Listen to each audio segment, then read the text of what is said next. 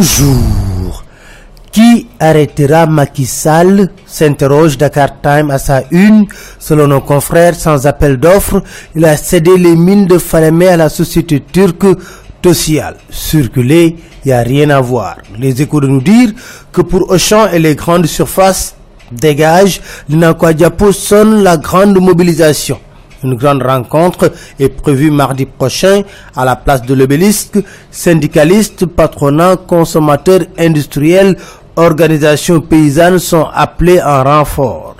Insécurité. À la une du soleil, le ministre de l'Intérieur promet de renforcer la lutte. De nouveaux commissariats sont prévus dans la banlieue.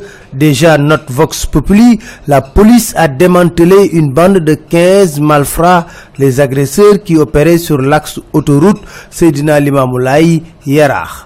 Mais au même moment, Ousmane Diouf de Andegesem se faisait poignarder à Kermessar, raconte Vox Populi, le chargé de l'administration de l'Alliance syndicale de la santé et de l'action sociale a échappé de peu à la mort. Atteint à l'abdomen, il est hospitalisé dans un état stationnaire. Meurtre de Mariam Sanya du Pasteur. Selon Libération, la maman d'un des tueurs est dans le coup. Rifififi autour de la mort du douanier Cheikh Sahou. Selon 24 heures, maître Moustapha Dien écarte la thèse de suicide. Une contre-autopsie est réclamée par la famille. À la une de l'AS, on apprend que la douane a porté plainte et s'est constituée partie civile dans ce dossier. Peut-être que le parquet va communiquer, sauf qu'enquête nous dit le parquet est à l'heure politique. Il semble accorder plus d'importance à certains justiciables qu'à d'autres. On a entendu le parquet que sur les cas Aïda Djong, Fatou Martar Ndiaye, Khalifa Sall, Mariama Sagna, etc. Quand même, Maître Hassan Ndiaye pense qu'il faut encourager cette communication, mais il faut se limiter strictement aux faits, ne pas faire de commentaires.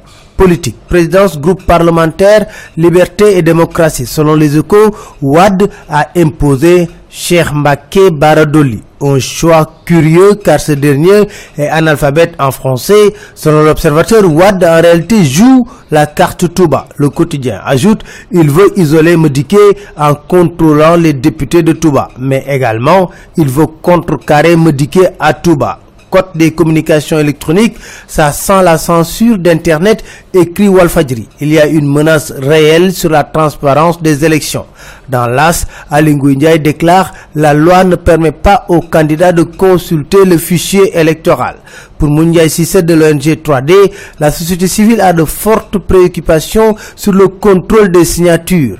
On apprend dans Sud Quotidien que la PR joue ses primaires à travers le parrainage en vue des élections locales. Ismaël Majorfal menace dans l'as de ponctionner les salaires des grévistes de Sudjust. Rassemblement au ministre de l'Intérieur, Doc Boumogatier a décidé de braver l'interdiction, écrit le quotidien. C'était tout, merci, très bonne lecture à tous.